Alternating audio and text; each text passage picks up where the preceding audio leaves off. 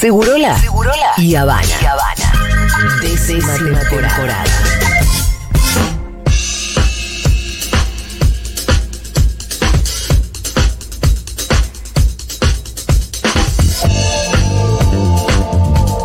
Bueno, estoy muy, muy contenta y muy entusiasmada porque es momento de saludar a dos de las personas favoritas mías y de la oyentada me parece que también. Estoy hablando de Gaby Borrelli y Julita Rosenberg. Bienvenidas ustedes. Saludos, usted, ¿Cómo les compañera.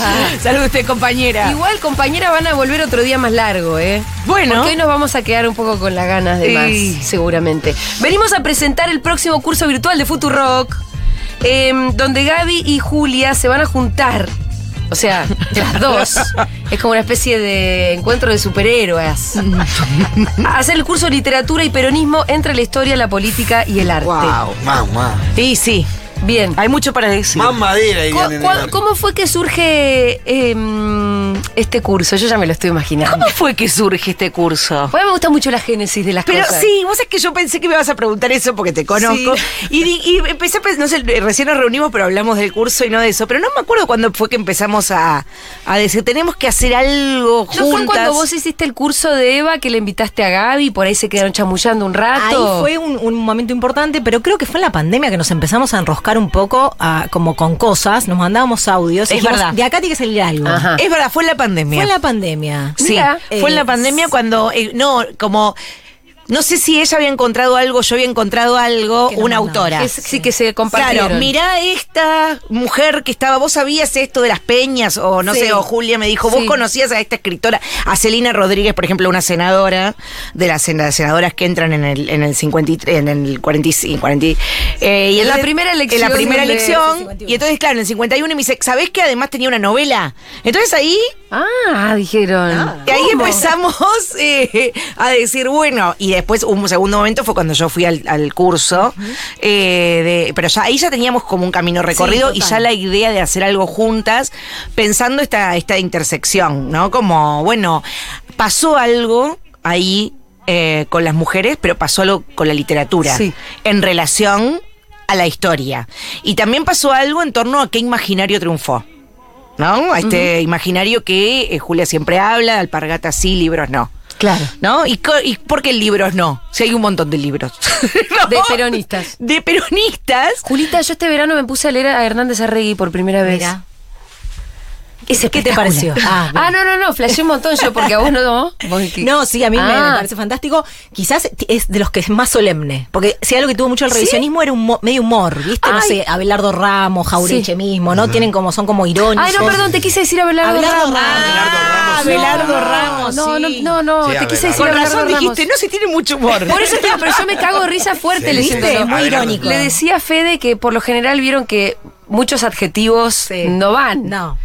A él le quedan espectaculares, Espectaculares. porque eso- usa los mejores adjetivos que existen. Uno quiere subrayarlos y decir, tengo que incorporar esta palabra a mi vocabulario. total. Y con muchísimo humor además también. Muchísimo. Y, y muchas ideas fuertes, ¿no? O sea, Sí. tiene una mirada de la historia bien interesante también en ese sentido que me parece que hemos perdido a lo largo del tiempo, ¿no? Como la idea de proponer hipótesis fuertes y hacer lectura fuerte. Sí. Eso un poco se fue perdiendo, pero Abelardo Ramos es genial. ¿Y va a estar Abelardo, por ejemplo, en el curso No. o más de mujeres? Bueno, fue una decisión que hemos tomado de no poner eh, literatura feminista, Sí. feminismo y peronismo, Sí. ¿no? Sino la- bajo la idea de que la idea de literatura y peronismo se puede pensar la literatura de mujeres, ¿no? No hace falta de mujeres, porque Sí. si no es- se dice literatura y peronismo, se habla solo de los hombres, Claro. no hace falta agregar mujeres. Pero Eh, casualmente no sé son por qué son todas todas mujeres. Casualmente son todas mujeres. Pero porque nos parecía también, eh, me parece, ¿no, Gaby? Que, que, que hemos leído el pasado, hemos leído nuestra historia, la literatura, diferentes narrativas, encontrando que efectivamente en un grupo de mujeres hay una especie de...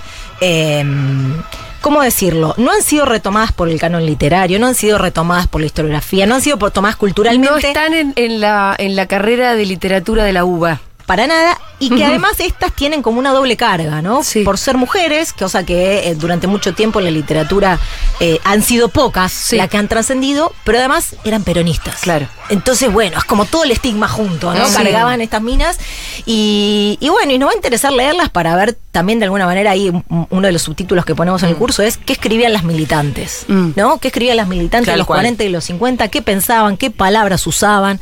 Tanto se las ha silenciado que de alguna manera nos interesa volver justamente a sus palabras y a sus ideas. También, también eh, ahí a- nosotras retomamos mucho y el curso empieza en el 55, después volvemos al peronismo, pero también pensamos cómo se hace literatura o, o arte y política con la proscripción, ¿no? Claro. Digo, a- a- me parece que todavía no se pensó, bueno, ¿cómo se escribe con la proscripción? Porque si vos sos Ocampo y te importa tres carajos que, que-. Perón exista o no, Vamos a vapulear a no, Ocampo. Hagámoslo. No, pero, pero, pero, pero, no digo, pero qué fácil escribir desde ahí. Sí, claro. ¿No? Pero ¿qué, qué grado de afectación tenés vos cuando tu fuerza política, vos sos una escritora argentina, militante y tu fuerza política está proscripta durante 18 Claro, años, claro. ¿no? ¿Cómo se escribe? ¿Qué es lo que se escribe, no? Y me parece que es una historia no recorrida. Eh, mm, eh, no se trata solamente de, de- de- de- de traer invisibilizada, sino de pensar los procesos, cómo se crea una literatura, qué es lo que se lee hoy, qué no es lo que se lee, y también cómo fue narrada. Por ejemplo, hay todo un, un- uno, son cuatro encuentros, el tercero es cómo, narra- cómo se narra Eva, ¿no? ¿Quiénes narraron a Eva? ¿No? ¿Quiénes narraron Las biógrafas de Eva. ¿Quiénes son las biógrafas de Eva? ¿No? Eh, ese, por ejemplo, es uno, de- uno, uno que, es uno de mis preferidos. sí, sí, sí. Y después, bueno, eh, eh, las estelas, ¿no? Eh, una, las últimas grandes escritoras de la Argentina, por ejemplo, Aurora Venturini. Sí. ¿No? Es un- fue una gran militante peronista. Eh, toda su vida estuvo relacionada con el peronismo. Es seguramente una de las escritoras de ficción que muer- ya, falleció Aurora, pero una de las escritoras que más vende en la Argentina, ¿no? Aurora Venturini. Bueno, ¿cuáles son las razones peronistas de su literatura, no? Eh, eso, un poco. Sí, y también agrego una cosita nada más. eh, que de alguna manera el cruce entre, entre Gaby y, Mm. y, y- y quien habla, entre la literatura y la historia sería de Sí, alguna manera, sí. eh, como que también nos puede permitir repensar el pasado, ¿no? Que no es solamente leer literatura como de entretenimiento o leer la historia, sino que de alguna manera también está en diálogo con nuestro presente, Sí. ¿no? Un momento donde el peronismo, los movimientos nacionales y populares están tan eh, dificultados de narración, Sí. de narrar, de discutir, de pensar.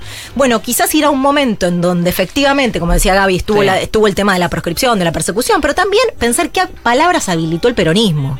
¿No? ¿Qué pensamiento habilitó el peronismo? ¿Qué discusiones habilitó el peronismo? Bueno, de alguna manera eso también nos permite volver a esas discusiones y esas palabras. Le justo, mira, me había eh, anotado acá, Sí. herramientas para el presente. Claro. Había puesto con signo de pregunta. Telepatía. Porque, no, pero de verdad, porque me parece que estamos pasando por un momento, sí, de verdad muy difícil, este, en términos políticos y de, en términos de poder imaginar un futuro mejor. Em, pero nosotros, o sea, tenemos la misión de seguir planteando, ¿no? Nuevas ilusiones. Y me parece que visitar un momento que haya sido difícil, pero que de alguna manera igual sacó una producción de pensamiento o lo que fuera, eh, por ahí nos puede servir. Totalmente. De algo. Totalmente. Yo voy a hacer el curso. Pero además vamos a leer literatura buenísima. Bueno, además eso. Además vamos a leer eh, eh, y vamos a descubrir historias apasionantes, detective- de, de- casi detectives eh, del 55. Vamos a, a leer buenos libros, a descubrir eh, grandes historias de vida, historias también de mucha valentía en tiempos, ¿no? Eh, bueno, eso siempre es inspirador, ¿eh? ese siempre es inspirador. Sí, sí. el- conocer una historia de alguien que fue muy valiente. Sí. Y es inspirador, dan ganas de ir por ahí. Cuando nadie es valiente, como estamos viendo un poquito ahora la cosa, Claro. eh, no, no, no, no, no, eso, no, no tenés a- no tenés un norte, no tenés un faro, pero, pero conocer historias de valientes. Y por ejemplo, vamos a rastrear en la literatura el término cabecita negra, ¿no? Sí. De dónde nace, por y y es un término que vuelve, ¿no? Que vuelve, lo- lo- recién le eh, hablábamos eh, antes con, con Julia, por ejemplo, la última nota que escribió La, La Nación Marcelo Sí. Joffre, que seguro sabrán. La del chori el sushi. Exacto, bueno, ahí retoma un texto literario, ¿no? Vamos a volver a eso, ¿no? Con un texto de Aurora Venturini que habla de la cabecita negra, vamos a, a rastrear dónde nace esa idea, eh, que esa es una idea literaria. Poética, absolutamente, es una metáfora, Sí. ¿no? Eh, pero que está, que como, como dice Julia, qué palabras, qué, qué, qué- qué lengua habla, ¿no? Eh, ese cabecita negra y qué lee, ¿no? ¿Qué, qué esa idea, ¿no? ¿Qué trae? El peronismo y el antiperonismo también, También, ¿no? Porque sí. quiero decir, el peronismo, eh, bueno, nos interesa pensar el peronismo que produjo, pero también qué palabras y qué imaginarios produjo el antiperonismo y que muchos carriles se continúan. No, no para decir lo, lo de ayer es igual a lo de hoy, porque No. eso no nos gusta, pero sí que hay carriles muy fuertes, identitarios que se mantienen, ¿no? Una continuidad, sobre todo en el gorilismo, no tanto así en la calidad literaria. Porque hay que decir que gorilas eran los de antes. Qué bien sí. que escribían los gorilas antes. Ahora son brutos. Son Encima burros. son burros. pero bueno, pero ahí pasó algo, ¿no? Por eso digo, las, las, las- la, la- la mejor literatura que se consume hoy, hoy en- y que hay, eh, bueno, hay, hay que ver de dónde viene, qué, qué, ¿Qué tradición qué tra- recoge qué tradición recoge finalmente. Mm. Yo no tengo dudas, lo dije, lo dije siempre, para mí las escritoras peronistas son las más osadas de la literatura argentina. Las que toman más riesgos, las más eh, surrealistas, las que escriben con más riesgos lingüísticos. Bueno, casualmente tuvieron militancias peronistas. Claro. Entonces ahí hay algo que rastrear, ¿no? Entre la historia eh, y, y- y la literatura y unas capas de invisibilidad. Es, eh, es un curso que, que va rastreando, no toma, no, no, no, no, no trae sentencias, sino que va rastreando otros caminos para pensar, sobre todo y para pasarla bien. Porque ¿qué vamos a hacer? La vamos a pasar bien ¿Qué porque vamos a hacer? te voy a decir recién que la mencionaste Aurora Venturini. Sí. Hace poco leí El marido de mi madrastra, se Sí, llama ese cuento, El marido de mi que, que creo que le da título también a un Sí. libro de cuentos. Y fue mucha la angustia, la angustia, la angustia. y cuando terminé el cuento dije, ay, menos mal que todo esto es mentira. Paso de página y dice, Es este cuento está inspirado en una historia real porque Aurora Venturini trabajó con niños y niñas En los hogares. en los hogares de Eva, ¿no? Tal cual. Y ahí me largué a llorar. no, dije, ¿por qué? Pero eso No- porque no Aurora- haber pasado. Aurora era muy mala. Era muy mala. Era Eh, son historias tremenda. Sí, muy tremendas. Sí, claro. Sí. Bueno, vamos a leer también a Silvina Bullrich. Sí, a muchos. sí, sí. Antiperonistas Claro. también. Vamos a leer a las Que, antiperonistas. que- pero que escriben bien. Sí, y que escribían sobre el peronismo. Exacto. claro. Claro. Bueno, che, el curso arranca el 9 de marzo, se va a poder en vivo eh, los jueves 9, 16, 23 y 30 de marzo a las 19 horas o en diferido cuando vos quieras. Podés inscribirte en eventos.futurock.fm, como siempre hay descuento para socios de la comunidad, un descuentazo, de acuerdo a lo que me dice Magu. Y si querés regalárselo a alguien, Ay, podés comprarlo regalo. en formato gift card. Qué lindo regalo. Hay que ponerle un nombre al gift card. Claro. Una carta de regalo. Claro. Nacionalicémoslo lo del gift card. Así que no hay que perderse el nuevo curso de Futurock, Literatura y Peronismo con Gaby Borrelli y Julita Rosenberg. Un poco, si me tuvieran que decir eh, cada una de las clases.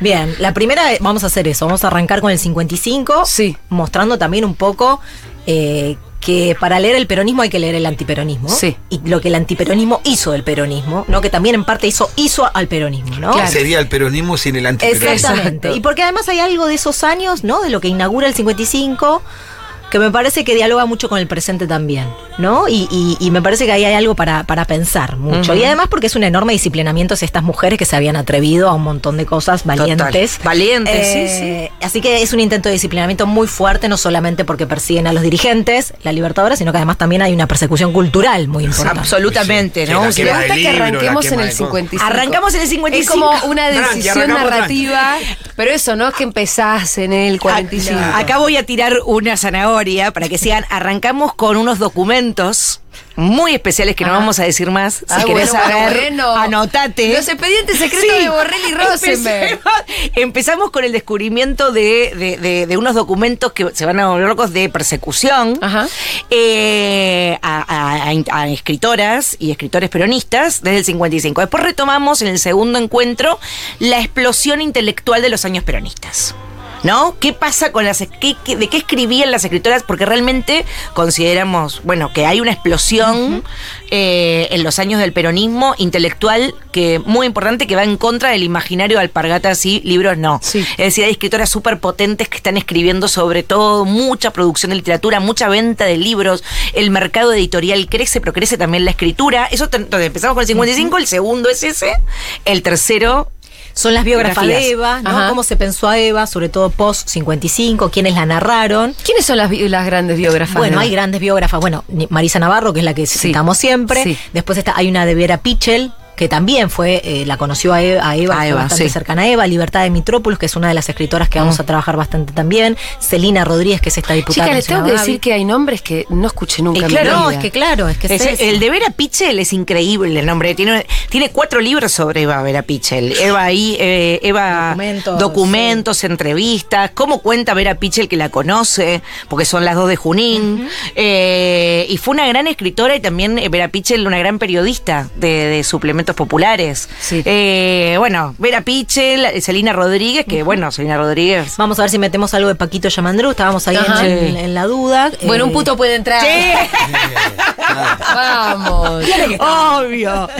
Eh, y después nos vamos a meter en el último, son las razones peronistas en la literatura.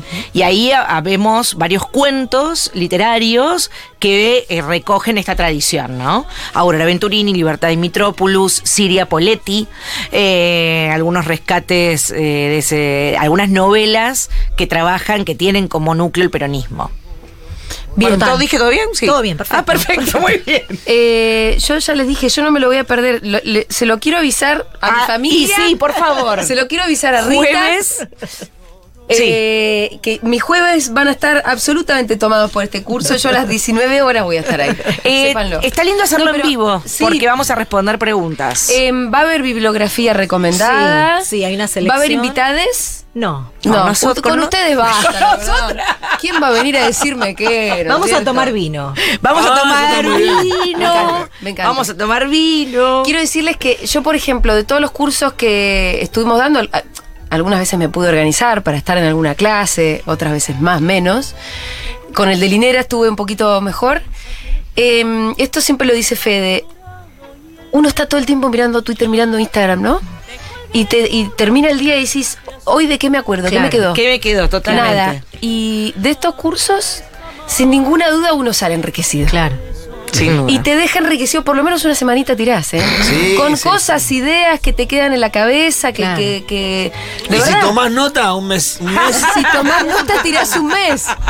Si tomás, sí. Sí, sí. La sí. verdad que, que. Pero de verdad son cosas que enriquecen mucho, mucho, así como decir, che, hoy voy a escuchar un disco entero. Claro. eh, o, o cosas así. y- Claro. Y, y, eh, así que lo recomiendo un montón. Lo recomiendo un montón. Y por eso, porque además también necesitamos herramientas para, para pensar el presente, para pla- plantearnos un futuro posible mejor. Un futuro peronista, ¿cómo va a ser si no, no? bueno, claro. ¿Hay, ¿Hay algún otro futuro? Y te, te disculpame el spoiler, Pitu, Eh, pero pero sí. bueno, porque la- un poco también la, la vida eh, en democracia es así. Sí.